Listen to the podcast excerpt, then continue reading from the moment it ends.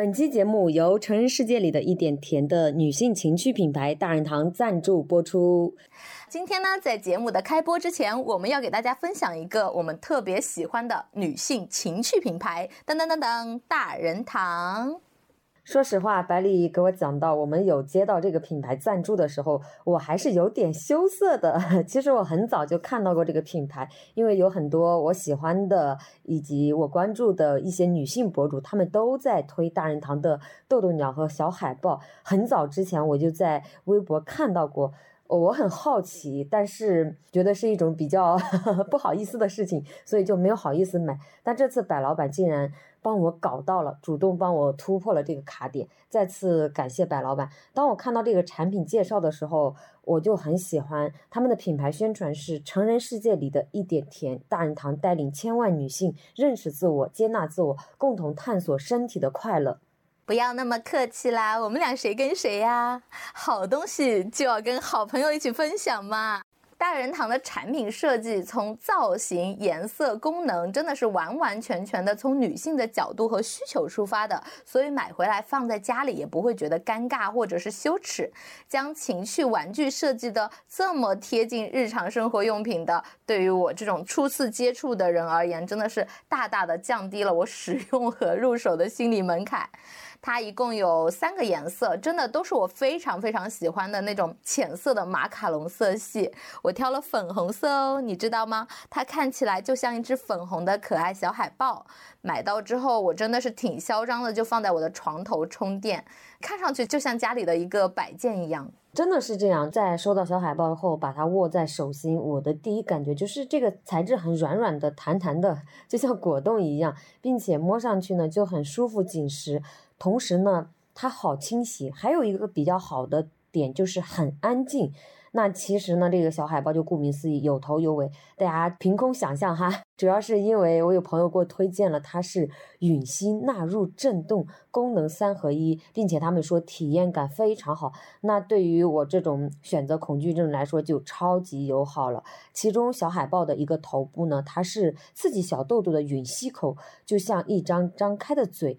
而且它是通过声波脉动式的吮吸方式，有三个档位可以调节，可以说是三百六十度全方位包裹，并且呢是由浅入深的刺激，再加上呢它这个材质使用的就和小婴儿的奶嘴是一样的亲肤硅胶，所以它的包裹感又很强，就会感觉到哇是非常非常快乐的在用的时候。我们一直讲求女性要关注自我，但其实真的只有我们自己非常了解自己的身体，才能够更懂得如何自我愉悦。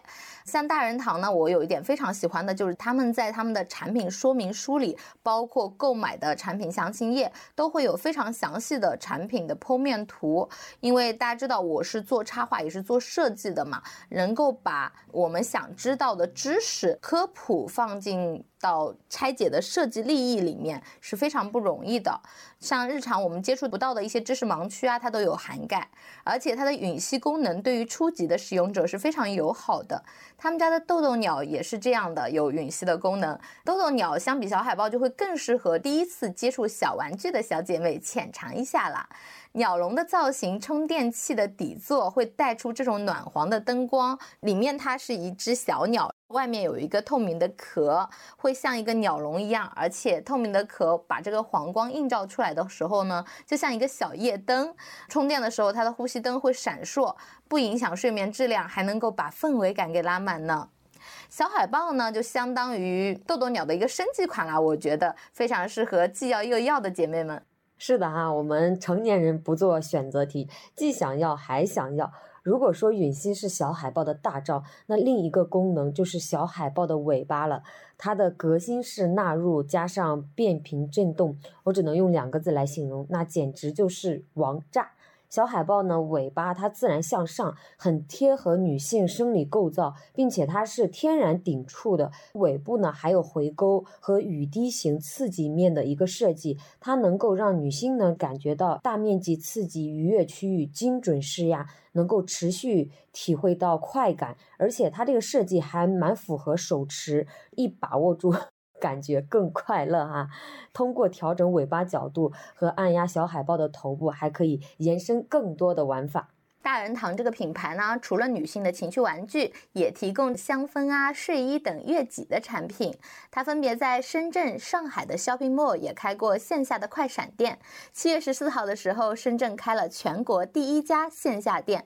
我真的感觉这个品牌一直有在努力把女性情趣用品往线下的门店扩散，让更多的女性能够在公共场合敢于去正视情趣，并且接受它。主动的去使用情趣用品，其实说真的，情趣用品它只是满足我们日常生活需求的众多日用品之一啦。我觉得我们应该把它跟日常的生活需求相等同的正视起来。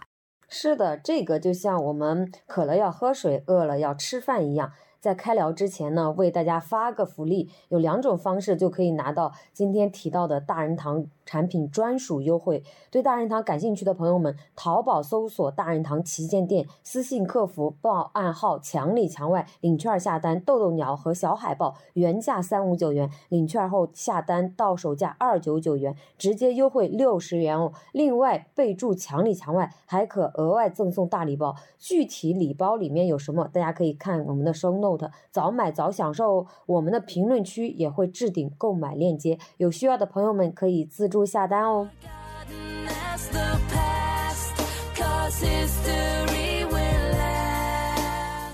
有一个白马王子站在你的面前，跟你求婚或者跟你求爱，说：“依然，我真的很爱你，我希望我能够用尽一生的来保护你，你愿意嫁给我吗？”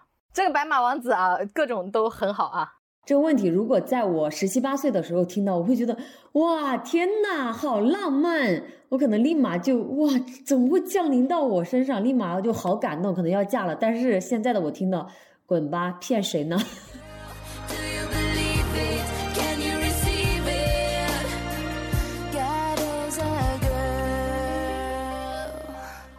大家好，我是一言，正在写书的一言，教师编八年辞职。大家好，我是百里，一个正在周游世界的未来准艺术家。经百里一言，找寻真实自我，听墙里墙外，纵享自由人生。这一期其实我们压了好久才录制啊，昨天我关机了整整两个小时，才把《艳女》这本书给啃完了。我能说这本书是出版社。六月份的时候借给我和百里的，并且呢，我们给出版社争取到了听友福利哦。大家注意听到结尾有彩蛋。当时我还在老家呢，百里把这本书是从大理背到了泸沽湖，又从泸沽湖背到了泰国，又从泰国背回了国。百里现在也在家，他现在终于把这本书啃完了，辛苦百里老师，真的是非常辛苦，很不容易，好吗？对我来讲一讲，我其实是一个很喜欢看书的人。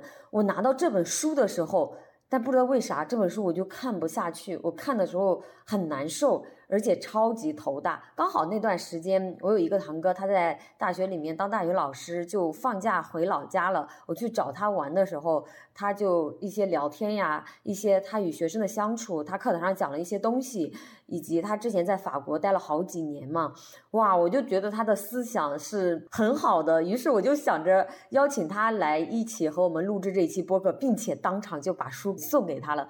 然后送完这本书之后，我心里特别轻松，心想啊，我终于。可以不用看了。结果我堂哥特别忙，担任了学校的教务工作，所以这一期还是我和百里在一起录制比较好。如果后面有机会，我们再邀请他一起来和我们录制。虽然我没有看完哈，但我知道这本书大概讲了什么。我去看了一些书评和视频的解说，大家不用担心，因为百里真的是从头到尾逐字逐句的看完了，是不是非常震惊？爱学习、爱读书的一眼没有看完这本书。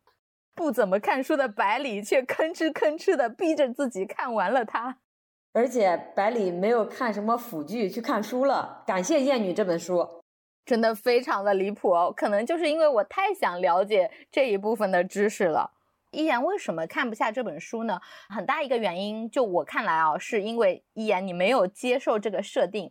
什么样的设定？这本书里面，它有太多的颠覆性的言论和打破认知的观点了。我觉得很多话就是，如果你看下去，你都会觉得不舒服。而且他说的这些厌女的情况，其实包含了基本上我觉得市面上所有的厌女的情况。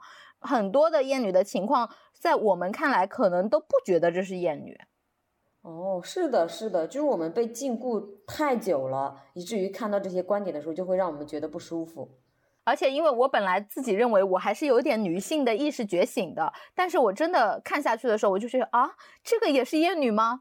哦，原来这种社会上我认为非常正常的现象，也是厌女的一部分，就有一种五雷轰顶的感觉吧。我觉得都不能叫醍醐灌顶，叫五雷轰顶，你知道吗？呃，其实我看了一小部分，而且当时因为比较难看嘛，所以我就利用早上的时间比较专注的去阅读，因为我知道为啥看不下去，里面讲到了很多关于性的部分，我觉得不仅仅是关于性的部分，还有关于性侵，看得我很不舒服。我觉得其实这只是其中的一个部分吧，因为很多时候呢，你不舒服是不觉得它是厌女的一个情况，因为性侵它是比较严重的一件事情了，那我们觉得这肯定都是厌女的，对不对？但是。是我们女性主义的思维可能还没有打开到那个程度，没有达到这本书里讲的那个程度。你知道为什么吗？因为就今天早上的时候，我朋友推荐给我一个播客，是讲那种女性的性的情欲的，有很多什么 BDST 的那些东西啊，然后我就觉得很不舒适，我听不下去。我觉得。很多时候是因为他书里表达的观点让我们的三观受到了冲击，你原有的那种思维的东西就会跳出来跟他博弈，所以你非常的累。因为我们都被禁锢了这么多年，就我和百里大概都被禁锢了三十年，就怎么一下子可能就被打开呢？对吧？对，毕竟像这种你知道的教师的圈子嘛，对于这个部分，我觉得是比较逆来顺受的圈子。而且我觉得这一点也很好的验证了，就这本书《厌女》，她从去年开始就特别特别的火嘛，它的风是不是真的很大？可是所有人都看懂看完了吗？我觉得大部分人也就是看一下网上的那些解说吧。对对，可能都没有真正的去读懂这本书。那我们今天大概的来分析一下，因为这本书我觉得里面有好多地方要讲的了。它基本上从社会上各个角度来讲了厌女症，包含了基本上都会出现的一种症状。第一种就是喜欢女人的男人的厌女症。白老师展开给我们讲一讲，毕竟我是看过书的人。是的呀，他是这么说的：男人。是与男人的集团同化而成为男人的，就是一个男孩在长成男人的一个过程当中，他希望得到外界其他男性对他的认可，来塑造他成为一个男人。那书里说，为什么喜欢女人？就是他本身按他的性格，他应该是喜欢女人的，但他其实蔑视女人。他为什么一定要去寻求比自己自己弱的一个女人呢？因为他需要在女人面前。很阳刚的一种形象，让其他的男人觉得哦，你真的很厉害，就对他得到一个认可。所以他们的很多行为，就是他们调笑女性的一种行为。女性有时候就像一些物品，又会被物化。比如说，男人出去吃饭，他要在酒桌上就一桌人嘛，对不对？他一桌人的时候呢，他需要有一些东西来拉近他们之间的距离。有时候就会说跑车，说什么女人，其实女人跟跑车是等同的。如果这个女人谈的恰好是他们都认为长得非常优质的、很漂亮的女人的时候，那所有的男人都会你品味不错，得到一个认同感，理解吗？理解了。其实这不就是把我们女性给物化了吗？你就和车子、房子没啥区别，甚至就是我的一个附属品，或者可以这样说。大概是前天吧，我跟我一个朋友打电话，然后他说他进入到了一个 Web 三的社群，Web 三他现在这个群体里都很有钱嘛，他们大部分，但他们参加了这帮线下大佬的聚会，你知道吗？他们大概有一桌的男的，桌上就没有几个女的，进来一个女生弹吉他的。卖唱嘛，他们就说多少钱一首，那女生说五十块钱一首，他们就开始调戏这个女的，那女孩子很不舒服，但是没有办法，为了谋生嘛，那女孩子就给他们弹了一首又一首，弹了十几首歌，这些男生，这些男人啊，应该说男人那些大佬就开始还价，就开始调戏他们，意思就是你要不要，能不能便宜点啊，小姑娘，你或者你亲我一口啊，亲我一口我就给你钱啊。后来这个女生给他讲到了，他唱了十几首，到最后都讲价讲到了四百块钱。因为如果按五十块钱一首，至少要六七百了，然后都四百块钱，他们都不给，还要他亲他们，非常的离谱。这本书里还有一个就是令我特别震撼的观点哈，就以前我以为性骚扰是这个男人的道德感比较低，在职场或者是其他场合管不住自己，专门朝那种很脆弱或者是美丽的女孩下手。我之前不是也有过被已婚男同事骚扰过一年的经历吗？就以至于我在上班的时候，我就很少化妆，甚至我哪件衣服我觉得比较难看，我就穿着哪件去，把自己故意打扮的土土的。但书里是这样写的哈，他说不是的，性骚扰者会选择在可以滥用权力的时机，并且对选择不能说不的对象和环境下手。因为我分析了一下我自己，哈，真的是这样。因为我是一个未婚的小女孩嘛，还没有男朋友，我是被那个环境所加持的，我就不敢声张。也就是说，并不是说你穿的太少，并不是说因为我长得漂亮，并不是因为某种误解。其实性骚扰是男人对女人的降维打击。什么意思呢？就是你终归是个女人，是男人的支配物。事实上呢，女性成为性骚扰受害者，与年龄、容貌、体型、智障人士、卧床不起的高龄患者。都曾经是受害者，也并不是说你穿的少、穿的漂亮才是受害者。就男性的性骚扰不来自性欲，而来自厌女，所以这个观点就让我非常的冲击。就有像百里说的灌顶的这种感觉哈，就是厌女是男人加入男性集团，成为真正男人的仪式，并终身履行，就是女人沦为男性欲望的客体。所以，当我看到这段话的时候，我现在哈虽然已经辞职了，离开了那个环境了，但当我想到我那个男同事的时候，我依然很恶心，就感觉自己快要气炸了。因为你会有一种屈辱感，感觉到自己是被物化了，或者说。被弱势，你的尊严这些都不重要了，你就是个没有感情的被物化的机器。但其实就像我刚刚说的，他们调戏这个弹吉他的一个女生是一个什么行为？你看这个桌上的很多男人，他不一定所有的人都是这么的油腻的，但是在当大家都哄堂大笑在调戏你这个女人的时候，基本上所有的男人都加入了这个队列。这就像什么？这就像一场轮奸。轮奸的行为，它跟情欲的关联不太大了，它是一种验证男子气的仪式，就是我们做了这个事情，我们欺负了这个弱者，证明我们成年了。所以在这个验女的过程当中，权力的情色化是非常的严重的。就比如说，像很多的职业在传统的时候，性骚扰都是一种对于男人来说是福利，但对于女人来说，这是工作的一个部分。很多女性在父权制支配中，她没有办法去拒绝。我觉得这本善切特子写的这本艳女的书里面，他说他被邀请给一部书写妖风，那部书的名字叫做《部长》，那不是恋爱，那是性骚扰。因为男人之间他是崇拜权力的嘛，他们都升官了，可能是管理层，他们就会对一些下属实施这种行为。他就觉得我已经被万人吹捧了，那我看上你其实是你的荣幸，而且他会觉得你。女生啊，你在承受他的性骚扰，因为女人都不敢拒绝嘛，他可能觉得你的这种反应是是一个享受的过程，可能觉得他在恋爱，是不是很很夸张？真搞笑。像一些千鹤子这本书里面，他有一些地方很幽默的。他说这本书应该要所有的男人人手一本，作为有一些领导升官的时候的贺礼。为什么呢？因为当他们一旦掌握了权力，他们就是实施性骚扰的高危人群。因为权力一旦在手的时候，控制权力的滥用比滥用权力要困难得多。我觉得呀，我们学校的全体领导层都应该接受这种性骚扰的再教育。因为我觉得很多都有，而且加害者他不是没有办法控制欲望的。我觉得男人欲望没有那么难控制吧，又不是野狗，对吧？他主要是针对这种容易下手的对象行使手中权力的时候，会有一种膨胀感。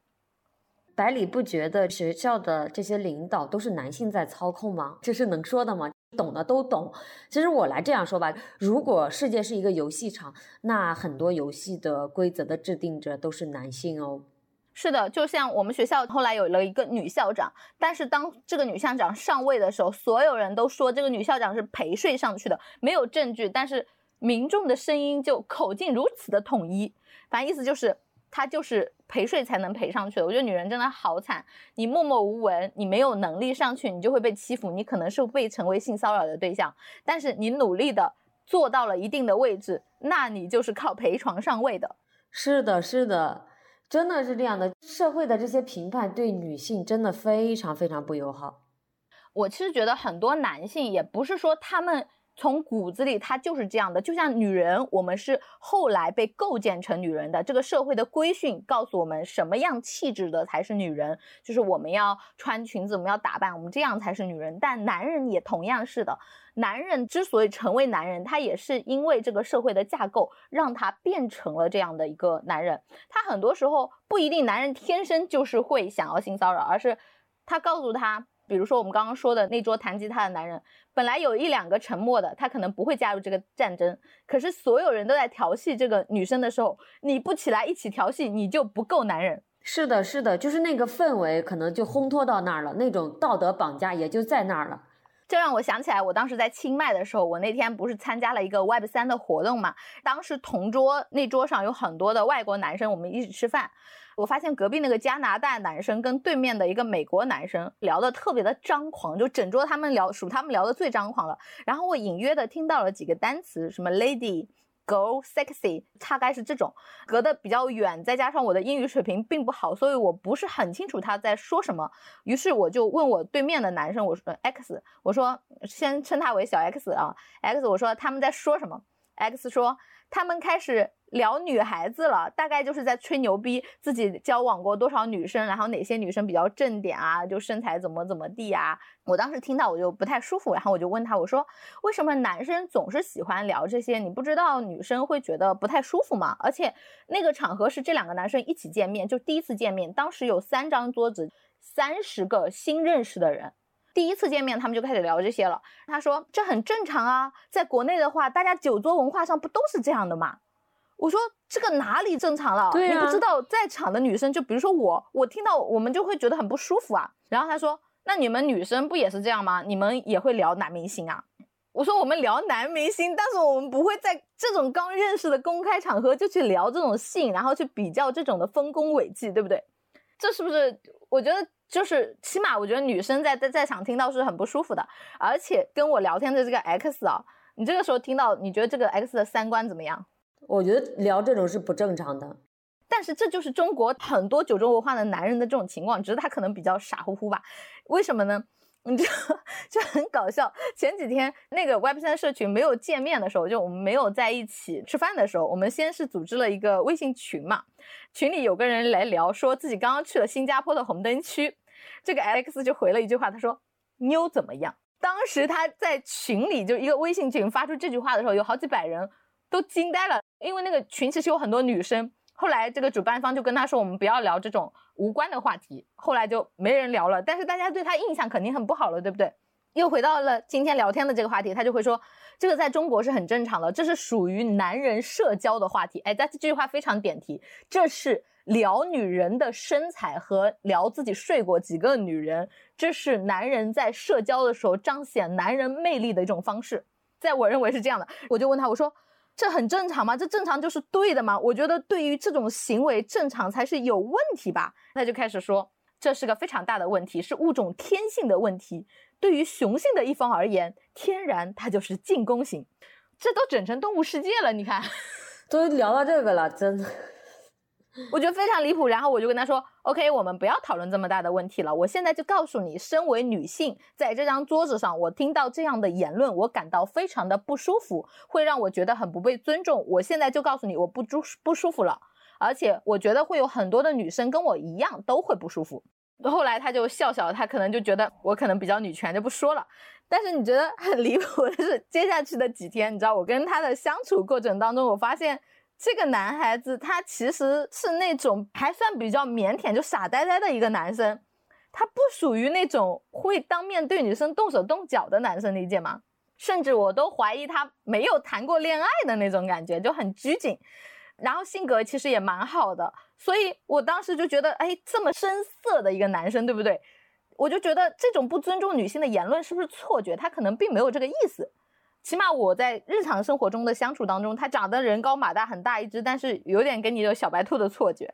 然而过去几天了，我有一次就我们在阳台聊天的时候啊，我发现了他就有点气愤的过来跟我说，他被那个 Web 三的社群给踢出去了，他觉得莫名其妙，觉得自己被针对了。就很离谱。然后我说你做了什么被踢出去了？他说他就在那个社群里面聊了什么什么，只是说了一句话。其中一个女孩说那个动物园的动物可能是那种养殖的，他们可能还去救助流浪动物可能会更好，对不对？他就回了三个词儿，叫做 very nice girl，然后就被踢出去。他就觉得。非常的离谱，他觉得自己被女权主义给伤害了，而且他还言之凿凿的说，以前他跟女生还特地探讨过女权的问题，那个女生还告诉他，女权就是用来伤害男人的。我被他搞得都笑死，他真的很傻。然后我说。首先啊，我提醒过你，在这个社区我们要尊重女性。他说他没有不尊重，我说好。但是呢，万一这个 very nice girl 它是有什么特殊的语境，对不对？那如果很多女生被这么调侃过，可能就会不舒服。然后他还是觉得非常的离谱。我说相对来说呢，我觉得女性比较弱势地位，所以我们很多话要注意一下，因为在这个社会当中，男性是既得利益的一个位置。如果你被踢出去不舒服，是他的应激反应，但是我们可能就是用一些激烈的方式告诉你这些言论和行为，我们觉得被冒犯了。然后他说这个非常离谱，现在女生哪里弱势了？他觉得很多人都会被女 权主义给伤害过，女生一点都不弱势。然后我就跟他说：“我说，其实这个社会很多的境遇啊，对女生而言都是非常不友好的，因为你知道每年有多少的女性被猥亵啊、强奸什么的。”我就跟他聊这个了嘛。然后他就说：“那你这个没有办法聊，你现在就是情绪化了，就躲进屋子里了，你知道吗？”把我也给激怒了。我说：“我很平和，我没有情绪化，但是现在我真的情绪化了，因为我觉得你被 踢出去就是应该的。我为什么说他应该的？你看看。”他完全不知道自己有错，而且他觉得他说的他没有冒犯任何女生。说实话，如果不认识这个人，我也会不舒服，因为他说什么妞怎么样，对不对？可是当我真正接触他的时候，其实我并没有觉得他很冒犯，因为他就是这么一个傻傻的这种状态。可是当这种行为出来的时候，我就说他，我说你看我跟他的聊天过程当中，他是真的从骨子里觉得自己是没有问题的。我是觉得他真的是又傻又离谱，真的太可怕了。就像这种人，他其实是多年积累的那个社会环境和教育环境给他的价值观，就是男人就应该这样的。我们在聊这些话题，可能还会被女人欣赏，就会非常有男子气嘛，对不对？我觉得他所接受的观念是这样的，所以他才会说出这么言之凿凿又确信的话。我觉得很多时候是他的三观受到了冲击。对，就这件事，其实我印象蛮深刻的，因为当时百里不仅告诉了我，还把这个事情编辑了一个很长的故事发到了朋友圈，而且那个朋友圈应该是目前为止百里写的最长的朋友圈了吧？不容易啊，不容易！一言老师写作课教的好。后面我记得那个男生好像还过来 diss 百里，说就这件事情你还有必要发朋友圈吗？是吧？其实说实话，今天录这个播客，我还挺怕他听到的。还好他删了我的朋友圈，不然他都得听到我又来 diss 他了。你看他所说的话，就是他觉得这件事情没有啥呀，就是这样的呀，还反而觉得你怎么这么敏感，你怎么这么多事？对，这个世界为什么对我这么不友好？对。他其实是站在另一个我觉得维度和道德制高点，甚至来对女性作为一种束缚，就哎，你们就是这样，我的就是对的，你怎么可以这样？所以你俩就互删了。哈，我觉得互删也好，互删也好，因为你看我现在又得伤害他一次，毕竟要一份素材多份利用嘛。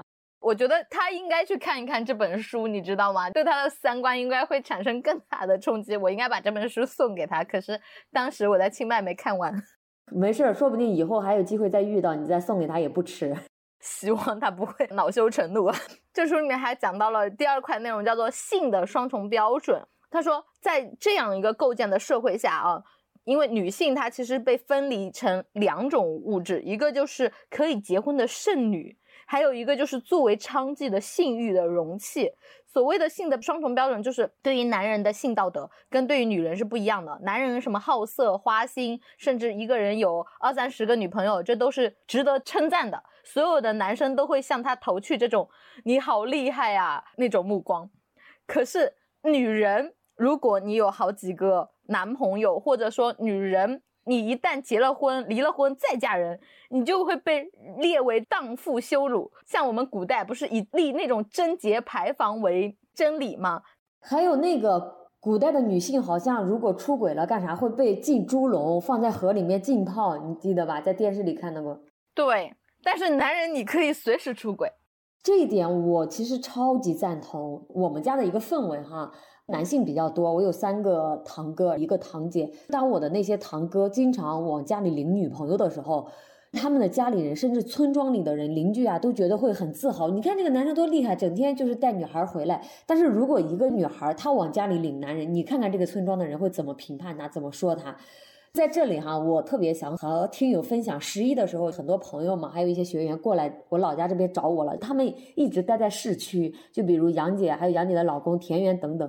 当大家都想来我的老家看看的时候，被我拒绝了。你知道为什么吗？就我只带了杨姐一个人回来，因为我还是一个未婚的小女孩，就一下子如果领了好几个人回来村儿，而且有几个男性，一定会被村子里的人说三道四。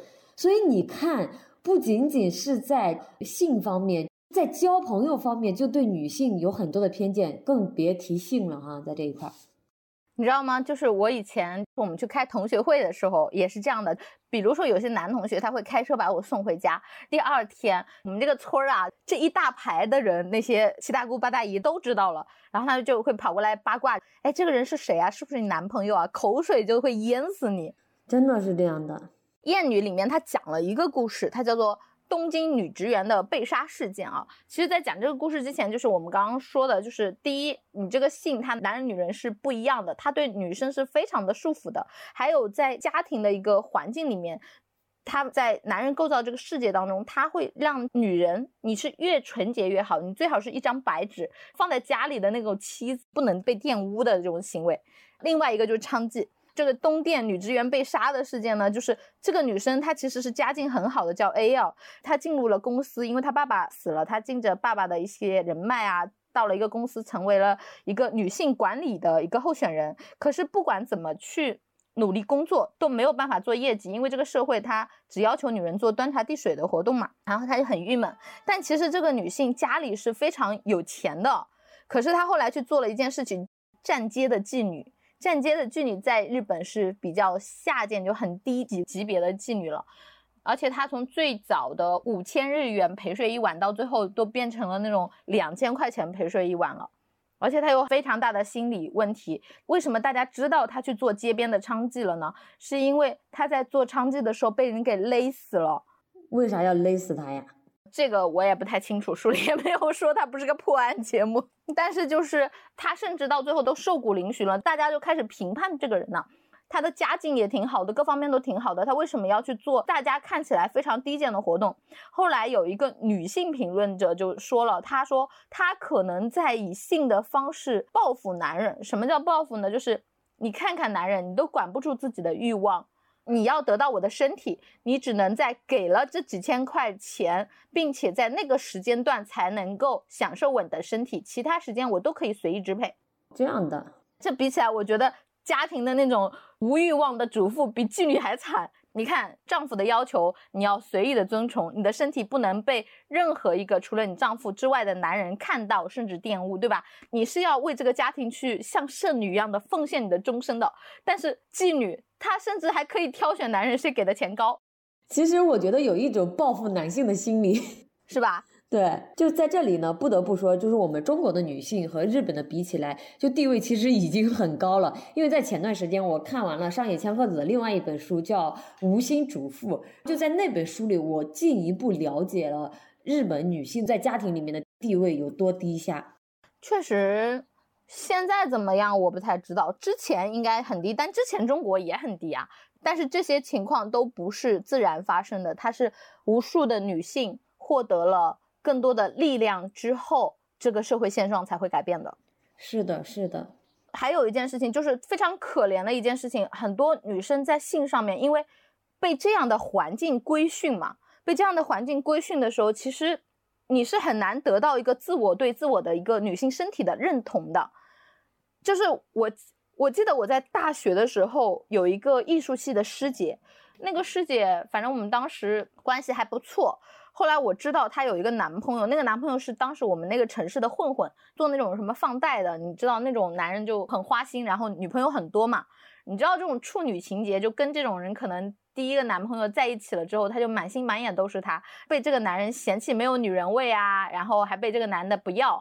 这个师姐她就很难过，真的觉得自己可能特别痛苦，被这个男生占有了之后又被抛弃，还要再回去找这个男的，就是想缠着他，因为这个男的评价他没有魅力，然后他觉得是不是真的自己没有魅力？你知道他做了什么事情吗？做了啥事？他就跑到我们当地的那种夜场去当公主，去当那种边缘妓女。他说他要在这种夜场里面学习如何让自己更有女人味，学习让男人的目光在他的身上，非常的可悲。首先，你的身体被占有了，你不能接受这个情况，你知道吗？男人对你的性占有之后，又对你的嫌弃，对于这个社会架构之下的女性打击有多大？他觉得就颠覆了他所有的人生观，他身为女性的价值可能没有了，因为女性价值可能就是你要保持纯洁嫁个男人嘛。但他觉得可能就没有了，所以他就去做妓女，他要在那个场域里面找到如何征服男人。可是你你往深层一看，就觉得很可悲。他的所有的行为都是为了得到这个社会价值和男人对他的认可。在这里，我想补充一点，可能有知道我的哈，就是我长得还算可以吧。但是从小到大，你们相信吗？没有人追过我。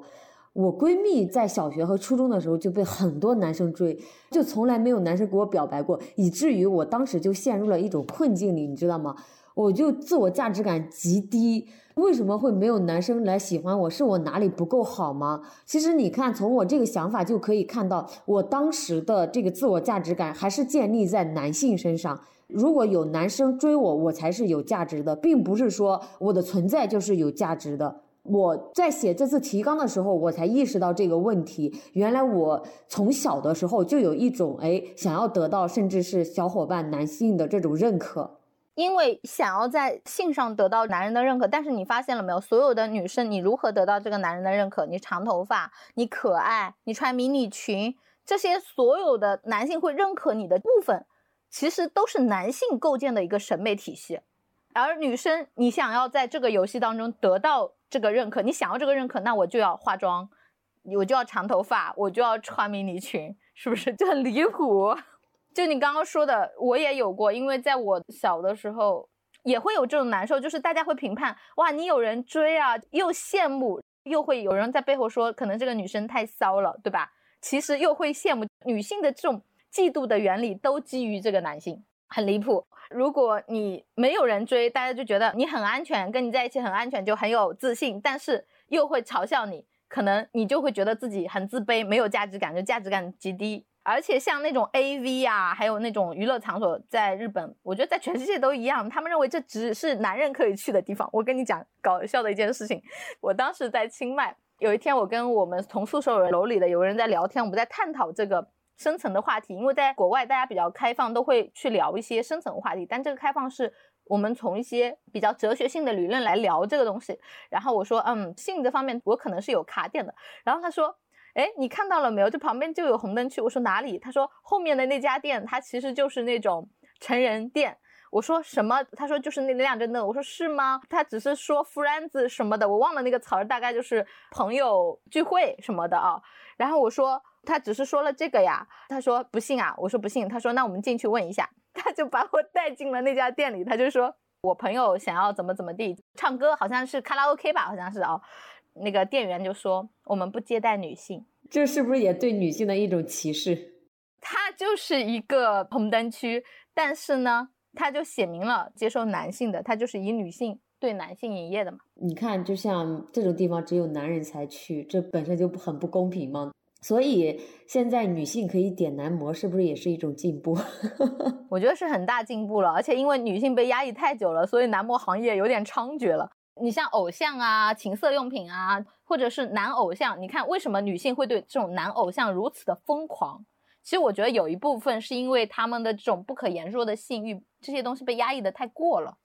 书里还有讲到的一点，这点我觉得是少部分。当时看到这点的时候，我觉得是不是的？就比如说他说，母亲与女儿还有这种父亲之间的厌女症啊，他说。一个父亲，他成为母亲引以为耻的那种没有出息的父亲，就是当一个女生嫁给一个男人，生了家庭之后，这个父亲又不做家务啊，可能又挣不了钱啊什么的，然后这个女性她就会觉得觉得你很没有用，然后呢，在家庭的教育当中缺席逃跑，但是呢，这个母亲的一生呢，就成了伺候父亲，别无出路的不满的母亲，就天天叫着啊你很没出息，但是他又每天在家操持家务，因为他的生命的周期就只有这一种了。而在这个家庭当中的儿子，儿子他预知自己的命运，他觉得自己命运啊，早晚他就会成为父亲这样的男人。你发现了没有？因为中国的教育，老鼠生儿会打洞吗？我们现在是接触了很多外界信息，以前没有的时候，基本上儿子就会跟父亲很像。那儿子。看了周边的人，他就觉得他早晚也会成为父亲那样没有出息的人，他就会很厌恶这个父亲。但是呢，他又通过没有出息的父亲，他又会像他嘛，他就会跟他同化，成为那种不成器的儿子。这个家里因为儿子备受宠爱嘛，就会很不成器。可是呢，如果这个儿子不成器，他又迎合了母亲，母亲心里会有一种。希望儿子不要脱离自己支配，叫做对儿子隐秘的期待，就会对儿子非常溺爱。为什么那么多母亲会溺爱儿子，导致这个儿子非常的不成器呢？因为母亲她支配不了父亲，她从一个小孩子开始养儿子嘛，但她又享受这个男性对自己的崇拜，就是他的儿子小的时候就会对他很崇拜嘛，他就觉得越不成器，这个儿子就会越依赖他。又符合了这个隐秘的期待，而如果这个家庭当中有女儿的话，女儿她看到了母亲这样的一生，她就会觉得，嗯，自己以后也会嫁给一个无法自主的男人，变成一个很不满的母亲，她就会很不开心，就会有一个不开心的女儿。我觉得百里刚刚讲的这个现象，在我们中国还是很常见的，真的是这样，女性在家里可能看似相夫教子的那一种哈。其实是对父亲有很多的怨气的，因为他毕竟是一种不平衡，或者是不匹配，或者是女有的女性适合对外，有的男性可能适合操持家务。其实前段时间我还在和杨姐聊，我说我发现了我对男人的怨气是母胎自带怨气，因为我妈对我爸一直是不满的嘛。其实，在怀我之前就有不满了，而且我觉得我现在。对男性的这种怨气呀，以及投射，真的是源于我母亲。因为我姥姥五个女儿嘛，一直想要儿子，所以我妈妈就很看重这个男性可能父权这一块儿。比如之前生我的时候，她还想我是个儿子呢，她要拥有两个儿子。好在现在我有了意识和觉察，当我投射到男性身上的时候，我就赶紧做一下自我觉察。就有怨气的时候，我这次回老家嘛，然后我有另外一个弟弟嘛。他的老婆其实还蛮好看的，婚前是那种非常知书达理的一个女性哦，但是因为嫁到了这个家庭了，生了孩子，然后她不满这个老公，却又不敢离婚，因为她不知道自己的出路，她所有的家庭都会，就像她的爸爸妈妈都觉得离婚是非常可耻的事情，因为她觉得这辈子就这样了嘛，觉得日益暴躁，吃一顿饭可以咆哮的骂老公十几次，觉得哪哪都不顺眼，老公很没有出息。还有一个关于女性的一个关于重男轻女或者说女性的这一点，其实很多时候是女性自己活不明白，不知道自己有什么出路，因为她的一生就被困在这个小地方了。我记得之前看一个越南导演，他有一部纪录片叫做《迷雾中的孩子》，这是斩获国际各种大奖的一个纪录片。因为纪录片的导演他本来就是要看着事情的发生，记录这个事件，他记录的是越南那种山里面的抢婚事件。什么意思呢？当一个女生，就一个女孩子，你长到了大概十三、十五岁，你来月经了，你可以成年了。在路上呢，如果一些男人啊成帮结队的把你抢走了，你就睡到了他家，第二天他来提亲，你就得嫁给他了。但其实现在看来，他非常的蛮横，因为你根本不管这个女的是不是愿意。走在路上，你可能就被一个男人抢回家了。第二天，他就做他的老婆了。那这个女生当时那天晚上，她就被那个男人带走了。可是她只有十三岁，好像还是十四岁，她根本不想嫁给他，因为她跟这个纪录片导演待在一起，可能思想稍微的开阔一点哦。然后她就去躲起来了，躲到了学校里，躲到了各个地方。可是当她躲起来的时候，你知道吗？来找她的是她自己的亲生妈妈，就她的妈妈又要把她哄回去。让她嫁给这个男人，为什么呢？就母亲这个时候就成了一个帮凶，你们会觉得女人何苦为难女人，对吧？还是你亲妈？但是我觉得是因为这个妈妈她在这样的环境当中生存，她不知道有什么别的路，而且这是一种路径依赖。她如果不去做这样的行为，她也会被别人指责，这是熟悉的。她可能觉得很痛苦，因为她也是被抢来嫁给她的父亲的，她觉得很痛苦，可是她又没有别的方法，所以她就要重复以前的老路。太可怕了，人。之前我也有看到过这种那部电影，应该是叫做《沙漠之花》。她是一个非洲的女孩，她其实很有名，是根据真人故事改编的。她爸爸当时是让她嫁给一个比她年龄很大的一个放羊的老头。老头，对，后面她逃出去了。他们好像是要有一个女性的仪式，叫做割礼。对对，是的。后来她就走出了这个沙漠，到了国际舞台上，变成了超模。我记得这个女生。是的，是的，而且走到了联合国，太励志了，为非洲做出了很大的贡献。就女性割礼这一部分，好像这个割礼，因为他还做了很多的改良。对，感兴趣的可以去看一下这部电影，叫做《沙漠之花》。其实我觉得，人如果你有一个念头，你无路可走，你也身逢绝境，你没有可选的时候，这个时候你能爆发出很震撼的力量。这个电影我记得我是有一天晚上看完的，我看完是非常震撼的。我觉得，如果你真的是在那种情况下，在饿狼环伺的情况下，你是会蹦出很大的力量的。所以你坚持住了，你真的走到了那个位置。我们的能量远远超过我们自身的想象。我们有很多的承受能力呀，或者是韧劲儿，都比我们，就是我们要比想象中的更坚强。我也是这么觉得。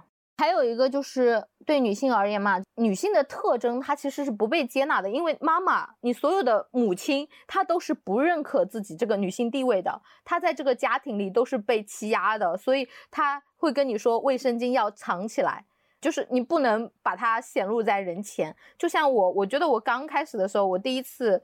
来经期的时候，我妈妈就会很离谱的打我，就跟我说：“你这个东西不能跟别人讲的，你要藏起来。”现在我们去街上买那个卫生巾的时候，超市就会给你一个黑袋子，黑袋子，你不能让人家看到，好离谱啊！为什么 男人买安全套都可以这么的明目张胆？我跟你说，我来大姨妈，我就会觉得好像是什么见不得人的事情，有一种月经羞耻感。你说的这个让我想到前段时间我不是去葫芦岛找东东嘛，我刚好来了大姨妈。又没有很长的那种卫生巾，刚好东东楼下不远处就有一个超市，我就进去买嘛。当时是一个男的，我身上背了一个背包，他就说给你一个黑袋子，我说不用了，我就放我背包里、书包里就行了。你看，连男性潜意识里都知道要给你一个黑袋子，真的是这样？我觉得很离谱，就是女生你生理上的一个反应啊，这甚至都不是什么其他强加的，你天然的会有的一个东西。为什么我们要羞耻？你妈妈没有吗？会不会很奇怪吗？这个事情，对吧？那男生你不是女生生的吗？对吧？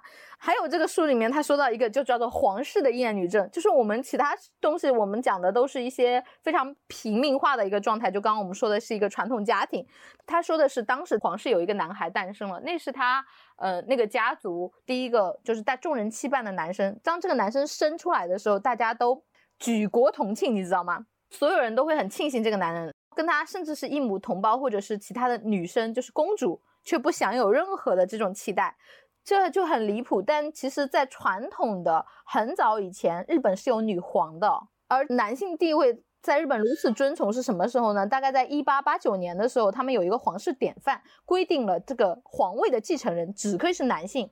那我们现在知道，日本的这个。皇权它是一种非常强的一个精神象征嘛，那它需要有人来延续这个皇嗣，哎，这个就说到了现代人为什么那么要生儿子，家里都有皇位要继承。你看我姥姥姥爷家里没有皇位，但是也拼命的想去生儿子，一直生了五个女儿嘛。命运没有给予他们儿子，这也是刚刚我上面会说为什么我对男人的怨气是母胎自带的，有一种根深蒂固，觉得男的很重要。比如我妈又是家里的老大，她可能就会觉得如果我是个男孩，可能这个家会怎么样，会怎么样。结果呢，我爸又不是一个能顶天立地的男子汉，所以这种怨气呀，这种干啥，我真的觉得母胎。自带又投射到了我身上，我理解，因为我也是一样嘛。我们 不受期待，你爸妈还比我好一点呢。我们家就是爷爷奶奶都到要领养一个儿子回来的这个程度了，就是一定要有人来延续香火。你像中国古代，你去人家的家里过继一个过来，远房亲戚家过继一个过来，都是你们家的根儿。那你想一想，延续香火靠的是谁？不还是我们女性吗？但他们不这么认为啊，就是现在这个艳女，她就觉得女人是低人一等的生物，在他们的皇室里面，皇族女性啊，你如果你跟普通人结婚，你就要脱离皇籍；但是如果你这个皇太子找了个普通的女生都没有关系，就这样。而且你看我们的很多的一些像什么《甄嬛传》啊那些剧本里面嘛，当一个女人最大的胜利就是干嘛？登上皇后之位，生了儿子，然后最重要的是，一定要把儿子培养成尊重母亲、有恋母情节的那个孩子。当你这个儿子当上皇帝之后，你就是全天下最厉害的皇太后了。这就是一个女人的终极地位。你一定要嫁个好老公，生个好儿子，就会非常棒。是的，是的。所以在我们家嘛，当我弟弟妹妹啊他们生了儿子的时候，真的是大家都松了一口气，因为这个人间惨案不会再发生了。我只想呵呵。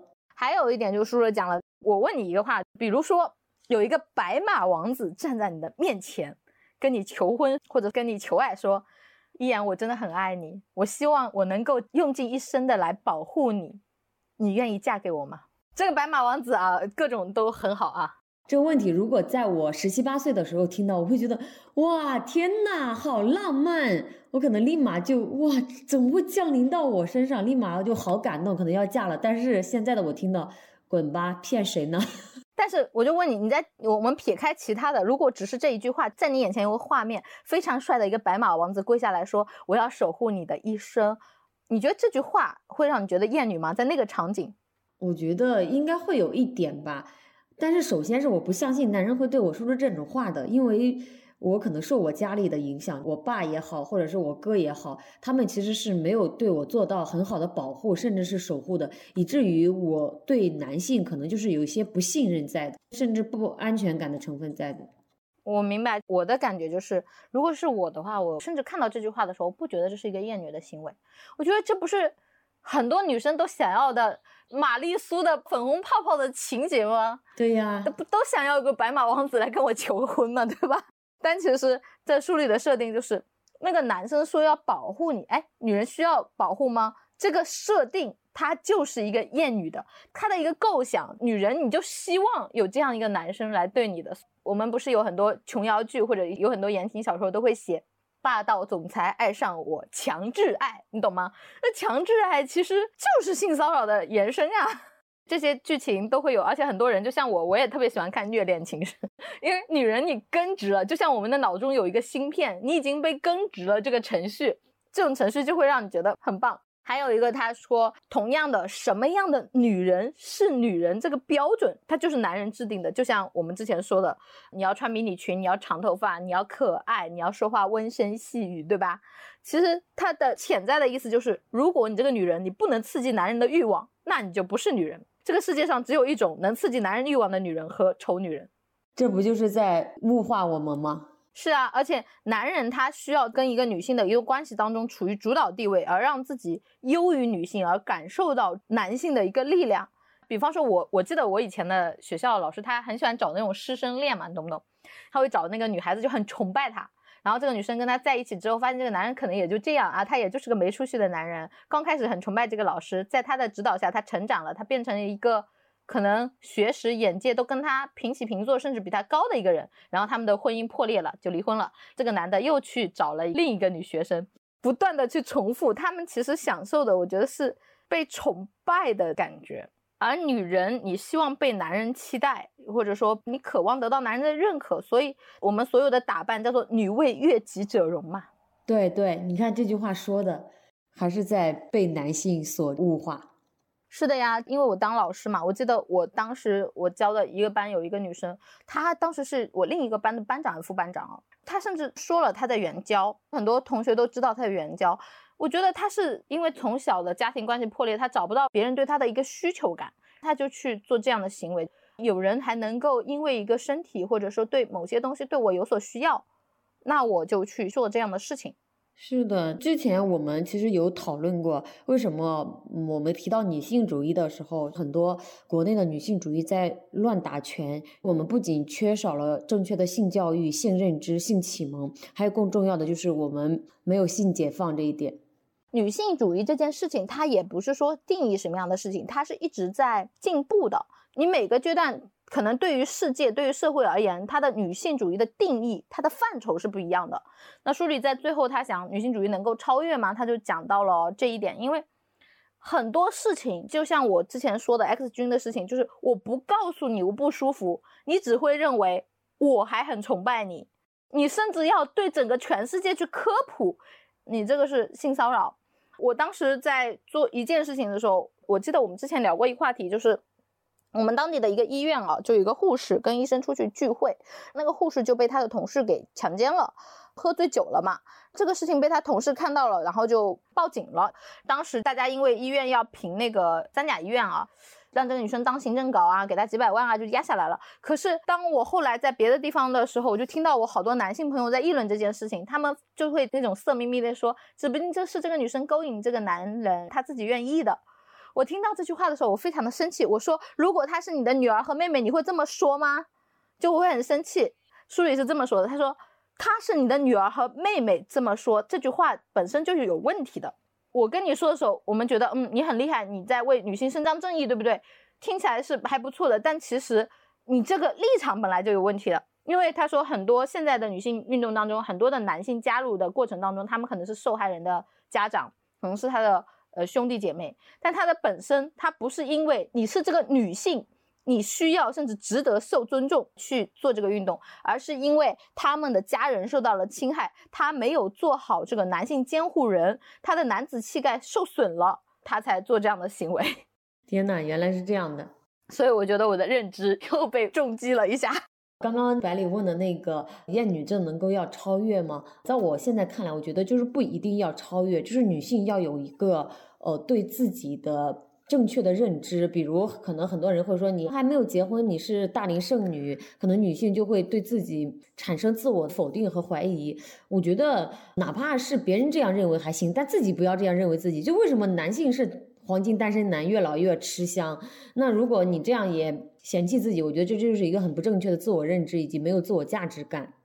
其实我们说到一些女性主义乱打拳啊，他们比较激烈，但我个人不那么觉得，我会觉得。你要知道，这个世界上的很多事情它不是自然发生的。在古代，甚至很多女人都要裹小脚。我们出门，你被人看个脚，你都要嫁给这个人。但为什么到今天我们可以拥有这个权利？是这个世界还有很多的厌女的行为，就比如说我们买卫生巾还要套袋子。我们已经可以出来工作了，我们已经可以获得很多不同的对待了。在这几百年之间，是有多少的先驱，他们做了多少的运动？争取才能够获得现在的一个权益，所以我们还要持续的运动。就比如说书上说的一件事情，他说作者在东京坐地铁的时候，他看到了那个。咸猪手是犯罪的海报，海报是这么写的。他说，当当时眼泪都出来了，他就很感动，因为这是女性运动取得的成果。因为在他多年坐地铁的时候，这个咸猪手这个事情，因为地铁里人很多嘛，这个基本上是属于你坐地铁就必然会碰到的一件事情。对于很多人而言，它是犯罪，它这个犯罪线下的被定义，都是因为女性运动的科普还有争取才能够达到的。而且像美国之前有很多的日资的那个企业嘛，就大的一个公司嘛。美国的女性 Me Too 运动比较早，他就会觉得很愤怒，因为关于日本的那种职场性骚扰事件嘛，他们就会发起起诉，要求那种性骚扰的男生赔付高额的赔偿金。所以就让那种日资公司的人明白了啊，我摸你一下或者怎么样是不能做的行为。可是这个时候我们是不是觉得取得了胜利，对吧？可是。他把这种行为都对准了所有的日本女性，因为日本女性是可以被摸的，是可以让他们上下其手的。就是你这个行为我不舒服，你不站出来跟他说你这样是有问题的，他们就不觉得，因为他们也是被这个男权社会给影响的嘛。所以我们需要不断的告诉他们，像日本，他们一九九七年他们就成立了这种反对校园性骚扰的联盟嘛。然后你想想看，我们现在层出不穷的微博事件，什么啊北影被骚扰的女大学生啦，女女导师被无数次的性骚扰，为什么这些权力者敢一而再再而三？就是因为你们不发声，你必须要让他知道疼，他才能够有所收敛。是的，这也是为什么，就是后面我把我骚扰的整个事件写到知乎上，就收到了很多女孩子的私信。有些女孩子说：“哇，你真的好勇敢，敢于说出来。”她们已经被困扰很久了，不敢说。我觉得这就是一个恶性循环，你不敢说，他越拿捏你，就是这样。所以一定要去把这个事情讲出来。还有就是，它也是一个不断变化的过程。我们需要 教男人什么样的行为，女人会不舒服。是的，是的。传统的女人，你不舒服，第一不敢说，第二你觉得这是习以为常的，因为你就是这样的环境。但是现代的女人变了，所以社会的规则也要变。因为我们有那么多的改革和进步，都是源自于这些女性工作者嘛。但是我觉得很多女性，就像我们，我看完这本书之后，我真的是觉得天灵盖打开了。原来我还会怀疑一下，比如说像我之前说泸沽湖还有一个性骚扰事件，我跟人家在说这个事情的时候，然后他说，哎，就因为你们这帮女权主义者，让我们现在都没有办法调情了。调情的界定是在于这个女生觉得 OK 的情况下，对不对？被调的那个人觉得你不是骚扰，所以这就是为什么刚开始我们说那个 X 君说一句 Very nice girl 啊，你很漂亮，但是对于很多女生而言，你这也是性骚扰啊。要看被骚扰的那方舒不舒服。你有没有觉得我们女性在做出一些决定的时候，尤其是对男性做出一些决定的时候，就会自我怀疑、自我 PUA？比如我们上面聊到的 X 君，你把他写到了朋友圈，他就过来私信你，你肯定就会有一种感觉，你不舒服，你做错了什么？你是不是这种不好把他的事情给发出来，对不对？肯定是这样的。有啊，我过两天我又写了一篇朋友圈，意思就是，当时因为他觉得我做的太过分了，他还把我的好友删了。我刚开始觉得很愤慨，你删就删吧，你骨子里就有问题。但是因为他平时又没有那么恶劣嘛，然后我觉得是不是我太过分了，我就又陷入了很深层的自我 PUA，我就开始反思了，是不是我。太过分了。后来我就跟我邻居 R 去聊天嘛，他看完我的文字告诉我，他说啊，X 君很可怜，他在异国他乡，他很惊慌，我给他造成了恐慌，而且我的朋友圈一发，让他会觉得他被全世界都看到了，他觉得自己受到了孤立，这个反应是我在霸凌他，你对他造成了伤害，对，这个情况是我霸凌了他。我的天，你知道吗？我听完这个话以后，我觉得什么？我竟然做了校园霸凌这样的事情，然后我就陷入了深深的内疚和自责，开始自我反思，还反思了很久，你知道吧？然后我觉得食不寝夜不寐的，我觉得我怎么就成了一个坏人了？我当时的反应，你知道吗？就是这样。所以这就是我觉得很多女生，你即使在被男生性骚扰之后，然后他会对你说一句啊，我是真的爱你，我是喜欢你，你就会错乱了啊，你是真的爱我吗？嗯，原来男人的爱就是这样的吗？如果很多没有经验的女生，我觉得就像小白兔那种嘛，就真的会这么觉得啊？原来呃，男人的爱是这样的吗？因为我们所有的爱情模式来源于那种乱七八糟的言情小说呀。所以我听说你还去咨询了杨姐是吧？就是在很挣扎的时候。我跟你讲，我不是当时很挣扎嘛，然后我觉得，我去问杨洋姐，我说，哎，杨洋姐，我这么做是不是做错了？我是不是伤害了人家？然后杨洋姐都跟我说，她说这个时代不只是女性我们在为女权而做斗争，男人们他们在这个时代的过程当中，他也在经历非常大的颠覆，因为他们原来是既得利益者，但他们既得利益者的那个时代已经过去了，随之而来的是什么呢？是我们女性会跟他们经历新的冲突和动荡。就比如我跟 X 君说我这个事儿，我们是不舒服的，你这个就是骨子里的问题，他是觉得什么这。挑战了他原有的认知，但是我觉得它是一个过程，因为他们也一定是接受我们挥出去的拳，才能够做出调整的反应。意思是什么？我们需要在这个时代教他们做人了。这件事情就是什么呢？就是我记得我回家的路上，我坐了一个滴滴车嘛，然后我们在聊这个话题的时候，滴滴车司机就非常认可，他说：“哎，现在女人真的是不一样的，我们男人的很多行为都要发生一些变化。”不然娶不到老婆也没有办法立足，因为说几句可能就会被女人 diss。是的，是的。刚刚百里有提到杨姐，在这里我说一下，因为我和杨姐接触比较多嘛，杨姐在写一门情感课，她说她之前买了圈内比较火的这种心理咨询的情感课，都是在教女人如何去讨好男人，就是教女人如何去做小伏低的那种，听得她超级痛苦。很多年前嘛，我记得我当时去学瑜伽，差不多八九年的时候，当时有一个很火的一些公众号，叫什么阿雅娃娃还是什么的啊，我不知道他现在有没有播客，反正就这种类型的。他意思就是女人你被分为三六九等，你漂亮、身高、皮肤白皙，你就有七分，在男人眼里你的价值是不一样的，就男人评判女人的标准和价值是这样的，所以你就要让自己温柔、会撒娇，就要具备这种能力。所以你看，就是连课程都是这种。所以杨姐说，她要写一个就是适合新时代女性的情感课，没有男女尊卑，就是也没有自我压抑的情感课。并且呢，我们既然聊到这儿，我就分享给大家一段杨姐写的一段话。她说：“每一代女性命运的齿轮都在时代的车轮下转呀转。联合国最新的调查研究是呢，要达到全世界真正的男女平权，至少还要三百年。三百年，我们可能都。”等不上历史的车轱辘转到那一天了。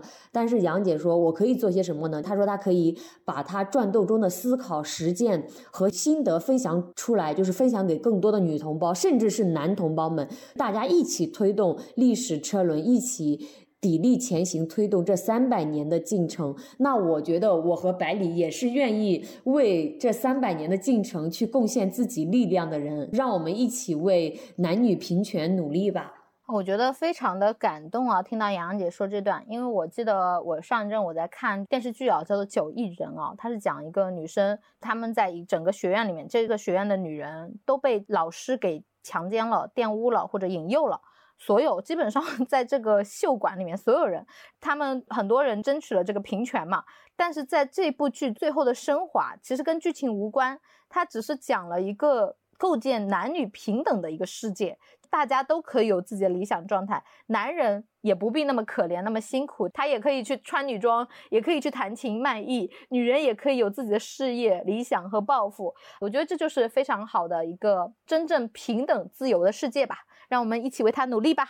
是的，最后公布一下我们的听友福利，给我们播客认真写评论，并且转发到朋友圈，我们会抽取三位幸运听友送出《艳女》这本书。这里是墙里墙外，我们陪你一起探索人生更多的可能性。我们下期再见啦，拜拜！下期见，拜拜！就像每个硬币都有正反两面，难遇见。天气预报说明天有雪，可备忘录里明天有约。一个世界，生活在不同季节，这样两个人竟然遇见。我喜欢夏天的热烈，你热爱冬天的纯洁。我穿着棉袄，你穿拖鞋。我喜欢南方的夏夜，你偏爱北方的风月。春夏秋冬流转时间。哦，相爱